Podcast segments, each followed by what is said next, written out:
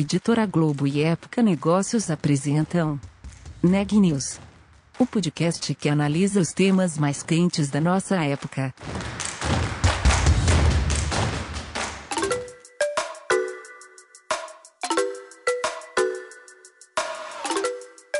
Olá, eu sou Daniela Frabasile, da Época Negócios, e você está ouvindo mais um episódio do Neg News, nossa série de podcasts sobre como navegar e liderar em tempos de incerteza. Hoje eu estou com a Mariana Walter e a gente vai falar sobre diversidade nas empresas. Mariana, conta pra gente qual vai ser a entrevista de hoje. Até 2025, a Schneider Electric tem como meta ter mulheres em 30% dos cargos executivos e 40% dos direcionais, além de destinar para colaboradoras 50% das vagas em todos os processos seletivos. Os objetivos fazem parte da estratégia de diversidade seguida pela companhia por todo o planeta e iniciada em 2006, com sua primeira política sobre o tema. Por aqui, a subsidiária brasileira da multinacional francesa alcançou a equidade salarial de gênero há três anos, em 2018. Conversei com Daniela Cardim, diretora de talentos na América do Sul, para entender detalhes da política de diversidade e inclusão desenvolvida pela empresa e qual seu papel estratégico no negócio. Vamos ouvir? Boa tarde, Daniela. Primeiro, muito obrigada. É um prazer ter você aqui no Neg News. A primeira coisa que eu gostaria de perguntar é: no final do ano passado, a Schneider Electric foi reconhecida pelo ranking de companhias com diversidade na liderança do Financial Times. Qual foi o caminho percorrido para chegar até esse resultado? Quando começa a história da Schneider com diversidade e inclusão? Oi, Mariana. Um prazer estar aqui com você. Super obrigada pelo convite. O marco formal que eu encontrei, que eu acho que mais simboliza o início da jornada da Schneider com o tema diversidade, foi o ano de 2006, que foi a, o ano em que se lançou a primeira política global de diversidade para todas as localidades da empresa no mundo, com um enfoque muito forte em equidade de gênero. Você perguntou também o caminho percorrido pela empresa desde essa política que foi elaborada em 2006 até hoje. E eu vejo três grandes direcionadores que foram adotados para a evolução do tema dentro da nossa empresa. Trabalhar sempre com metas claras, ter uma boa sistemática de governança deste tema e atuar na cultura organizacional.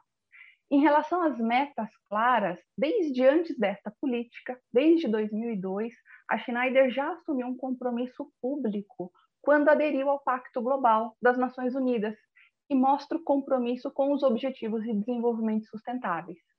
Em 2005, criou um sistema de indicadores que chamamos de barômetro Planeta e Sociedade, onde desde então passamos a estabelecer metas relacionadas aos diversos aspectos de sustentabilidade, inclusive diversidade e inclusão, com duração para cada três anos. E essa sistemática continua até hoje. Então, em 2021, nós lançamos o nosso compromisso, nossos indicadores com metas claras para 2025. Sabemos que metas e indicadores influenciam comportamento e performance dentro das organizações. Então, essa foi uma estratégia bem acertada da empresa. A segunda atuação foi na governança, a gestão do tema diversidade e a definição de processos e padrões que fortalecessem o comportamento que se queria que esses temas acontecessem na organização. Então, foi montado um board global para o tema de diversidade. Esse board é composto por pessoas da área de recursos humanos, mas também por country presidents de diferentes países. É um board rotativo e que discute questões de diversidade. Diversos processos da empresa foram revisados para incluírem a questão de diversidade. Então, o processo de contratação de pessoas, de desenvolvimento, a sistemática de remuneração, os processos de avaliação de performance, a estrutura da pesquisa de clima organizacional, foram todos revisados para incorporar o olhar da diversidade. Eu destacaria para você aqui, dentre esses processos, dois que eu acho que a empresa investiu mais nesses últimos anos.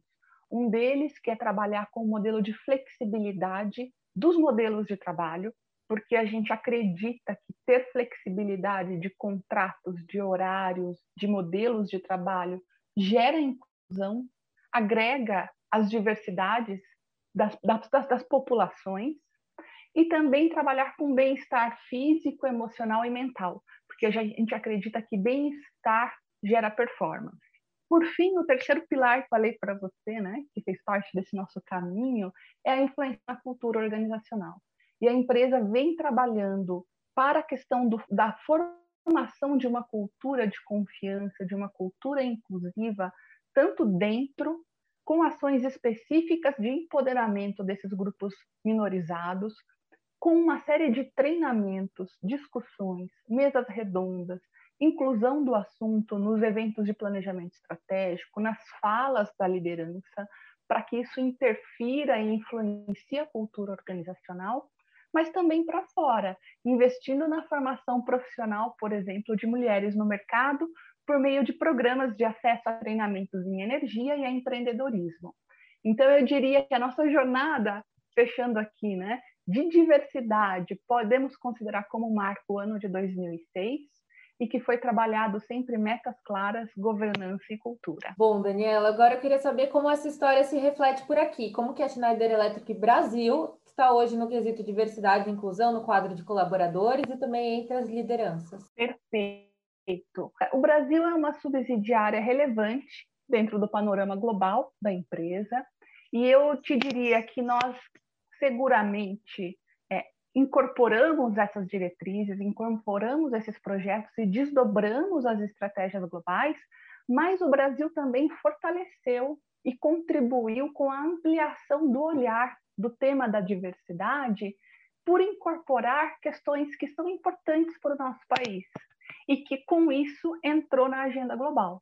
Então, por exemplo, tema gênero, sem dúvida, fizemos parte de todas as ações, mas o Brasil é o primeiro país dentro do mundo Schneider a aderir a um compromisso formal em defesa da causa LGBTI. E isso foi em 2016.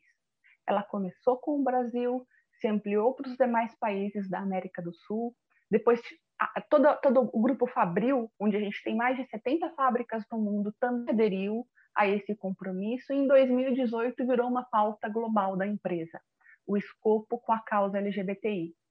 Em 2018, nesse ano, nós aderimos à causa aqui no Brasil de inclusão racial e também aderimos a programas e a compromissos públicos de inclusão de profissionais com deficiência. Em 2020, o que a gente vive hoje na organização é que o programa de diversidade da Schneider como um todo abrange agora cinco pilares, ele se ampliou. Além da questão do gênero, que foi a grande origem, existe um pilar voltado para a raça e nacionalidade, um pilar voltado para profissionais com deficiência, LGBTQI, e também gerações. A segunda grande continuidade do tema no Brasil é que nós passamos a ter reconhecimentos locais. E isso para nós foi importante para nos mostrar que no contexto do nosso país, as nossas ações estavam com relevância. Então, nós obtivemos, por exemplo, no ano passado, a classificação ouro dentro do prêmio WEP, que é o prêmio das Nações Unidas, junto com o Pacto Global. Nós já vínhamos de um reconhecimento dentro da categoria prata, portanto, percebemos que estamos no caminho certo e melhorando. Também tivemos outros reconhecimentos, como o Prêmio Mulheres na Liderança da revista Valor Econômico e o Globo. Então, esses reconhecimentos locais, eles também serviram para mostrar que essas ações, elas estavam repercutindo, estão em linha com o que o país precisa e estamos à frente é, influenciando também tendências no nosso mercado. Dentro dos principais projetos que nós realizamos aqui, eu poderia destacar alguns para compartilhar aqui com vocês. Um deles, que foi super relevante no panorama global e local, foi o compromisso da empresa com a equidade de pagamento de gêneros. Sabemos que, inclusive hoje, a temática de gap salarial entre homens e mulheres é um problema no Brasil, mas é um problema no mundo. Em 2015, a empresa, de forma global, decidiu montar uma forma, um grupo de estudo para identificar o gap salarial dentro das nossas unidades e como sanar, medidas de como sanar esse problema. E no Brasil, nós alcançamos essa equidade salarial em 2018. O que é importante destacar aqui é que o fato de você alcançar a meta não significa que o trabalho foi cumprido e que o tema saiu da agenda. A gestão contínua dessa equidade salarial ela é necessária e nós temos ações contínuas, monitoramento desses indicadores, atualização desses números de forma semestral para manter desde 2018, hoje para o futuro, essa equidade salarial. Um outro projeto relevante que nós tivemos aqui foi a flexibilização dos modelos de trabalho. Essa flexibilização ela gera inclusão não só para a mulher, mas gera inclusão para os diferentes momentos de vida dos diversos tipos de colaboradores. Então nós revisamos as nossas políticas e trabalhamos hoje com horário flexível de entrada e saída, com uma administração individual do banco de horas, dando autonomia para esse colaborador, home office até três vezes por semana, já há mais de dois anos. Para lactantes que voltam para o trabalho, um home office ampliado de até um ano após o retorno ao trabalho, onde ela pode ficar 50% do tempo em home office. Temos contratos de trabalho que são 100% baseados em casa, flexibilidade de vestimenta, ou seja, uma série de ações que possibilitassem que a diversidade de colaboradores que temos e que queremos ter se sinta incluída no nosso modelo de trabalho. Tivemos uma ação também super bacana no ano de 2020, que eu acho que foi super acertada aqui no Brasil, que foi ampliar e fortalecer os grupos de afinidade. Então, nós fortalecemos grupos de afinidade para cada um dos cinco pilares de diversidade, com a definição de um líder para cada um deles, mas com um convite aberto para toda a organização, para que pessoas que se identificassem à causa se juntassem a esse grupo. Então, nós temos cinco grupos, cada um deles com mais ou menos oito pessoas participando, é o que nós chamamos de inclusers, são os inclusers da diversidade. Esses grupos se reúnem uma vez por mês, e dessa reunião nós trouxemos muito mais voz, muito mais conteúdo, um espaço seguro para se discutir os temas de diversidade que retroalimentam o RH e as decisões da diretoria. Fechando né, um pouco aqui e, e, e indo para o final da sua pergunta, e resultados? Que resultados que a gente pôde observar dessas ações aqui no Brasil?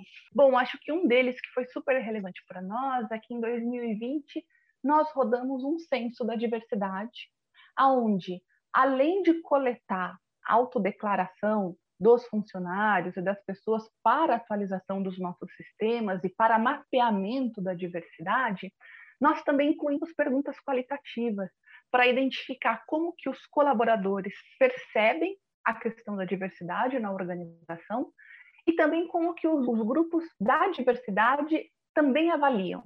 Então, por exemplo, 90% dos funcionários consideram a empresa inclusiva ou muito inclusiva para a questão de gênero. Mas nós fizemos um recorte. E as mulheres respondentes? Como que elas avaliam essa conclusão? E chegamos que as mulheres respondentes também avaliam como 90% inclusiva ou muito inclusiva.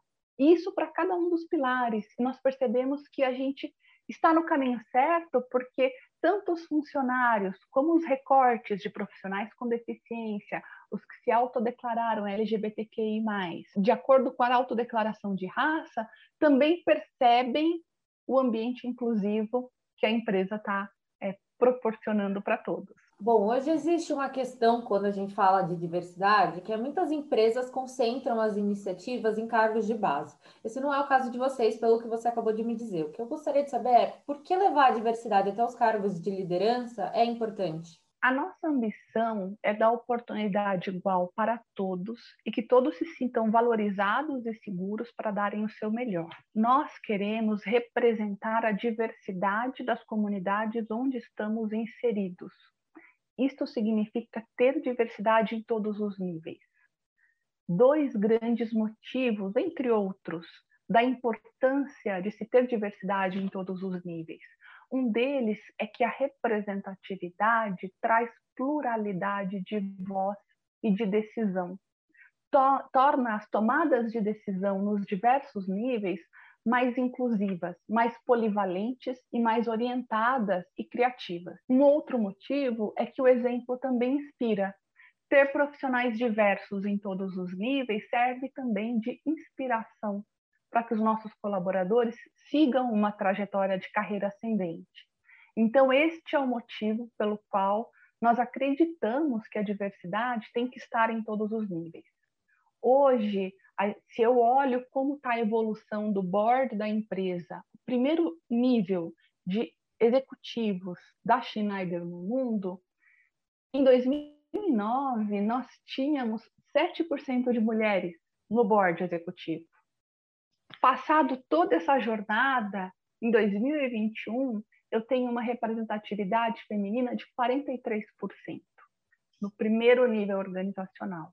Então, isso é o exemplo vindo de cima, trazendo que a decisão da diversidade é um compromisso concreto. Bom, algumas pesquisas já correlacionaram diversidade e inclusão com melhores resultados em inovação e até em questões financeiras para as companhias. É, vocês enxergam isso no dia a dia? Esse é ou pode se tornar um ponto estratégico do negócio? Olha, Mariana, a sociedade está se transformando e está elevando cada vez mais as expectativas e os padrões em relação à sustentabilidade. E quando a gente fala da sociedade, a gente está falando dos clientes, sem dúvida, mas também dos investidores e também dos colaboradores. Então, o caminho para a sustentabilidade, para a diversidade, é um caminho sem volta. Há uma pressão do mercado como um todo para que as empresas respeitem essas agendas de sustentabilidade e que incorporem as melhores práticas ambientais, sociais e de governança. Isso significa que a gente precisa sim reforçar o uso do capital natural, respeitar direitos humanos, direitos trabalhistas e gerar um valor compartilhado junto com a sociedade. A questão da ética extremamente fundamental nesse ambiente de negócios. Então, eu diria, é um caminho sem volta e, e é sim é parte da estratégia da Schneider incorporar estar à frente desse, dessa transformação junto com a sociedade. A gente já falou um pouco sobre mudanças na cultura da empresa, você citou isso como um dos pilares da estratégia da Schneider, e eu queria saber isso mais a fundo, como se deu essas modificações. É, eu queria também puxar um background, quando falamos do setor de tecnologia engenharia, é, encaramos setores que são tradicionalmente mais masculinizados. É, eu queria saber se essa realidade está mudando, como que vocês percebem isso? Perfeito, Mariana. Eu vou começar pelo final e depois eu respondo ao começo da sua pergunta. Nós estamos num setor onde a, as competências básicas do nosso negócio são a engenharia e a tecnologia. E apesar de estarmos vivenciando uma mudança da quantidade de formação de engenheiros e engenheiras e de alunos e de alunas nas universidades de tecnologia, ainda há um desbalanceamento de base nas graduações e o mercado ele reflete um posicionamento de gênero dos, daqueles que se formaram lá atrás.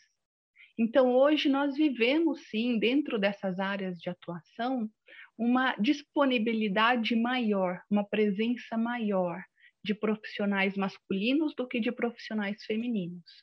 E por isso que esse nosso desafio de inclusão, ele demanda de todos nós um esforço adicional, um olhar mais atento, se queremos trazer diversidade, como hoje ainda o mercado não está balanceado na formação dessa mão de obra, nós, empresas, precisamos ter uma atuação diferenciada. O que, que nós pretendemos uh, priorizar para reter e desenvolver principais ações para agora, para este ano e para os próximos anos? Um, uma delas, sem dúvida, é acelerar a capacitação digital dos nossos profissionais, para apoiar a transformação digital dos nossos clientes e dos nossos negócios. A segunda prioridade estratégica nossa é continuar reforçando as ações de diversidade, equidade e inclusão nos focos dos cinco pilares de diversidade que temos e que conversamos aqui já no nosso, na nossa conversa. Também queremos fortalecer ainda mais as novas formas e conceitos de trabalho, para gerar mais flexibilidade, revisando tanto os nossos processos, políticas, mas como também incentivando comportamentos diferentes para promover bem-estar e saúde mental de todos os colaboradores. E por fim, um outro um, um direcionamento estratégico final que é super importante para nós é reforçar a cultura interna de confiança e respeito, por meio de educação continuada e empoderamento de todos. Notícias do dia.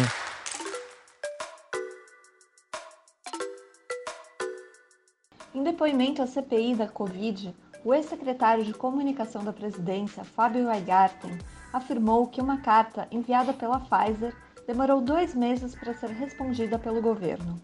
A farmacêutica teria enviado uma carta ao governo brasileiro em 12 de setembro do ano passado e só foi respondida em 9 de novembro.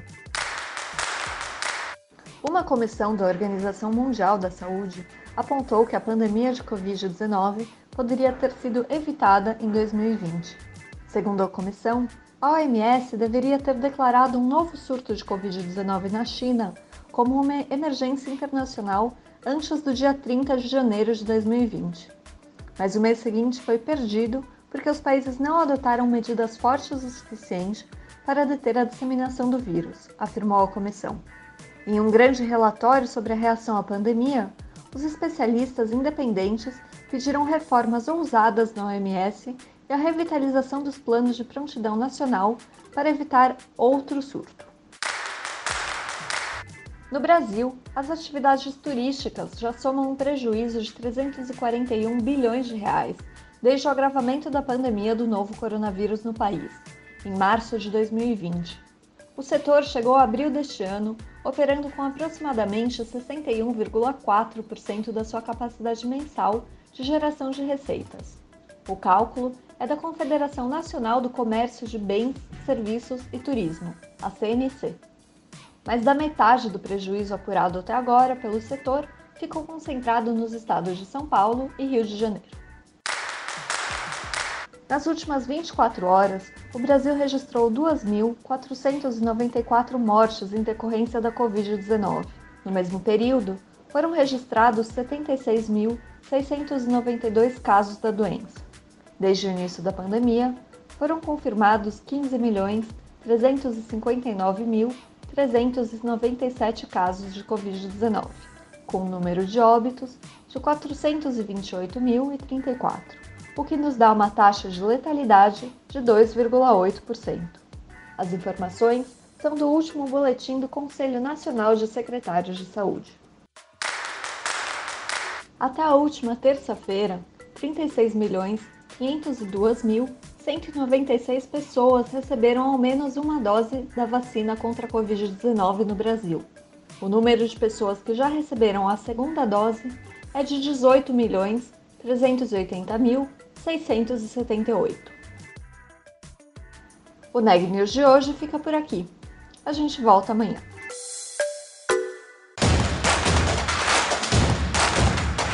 Esse podcast é um oferecimento de Época Negócios. Inspiração para inovar. Não deixe de conferir nossos outros podcasts. Presidente Entrevista Presidente. The Office. E os negócios da nossa época. Ouça, acompanhe, compartilhe. Vamos fazer deste podcast o nosso ponto de encontro.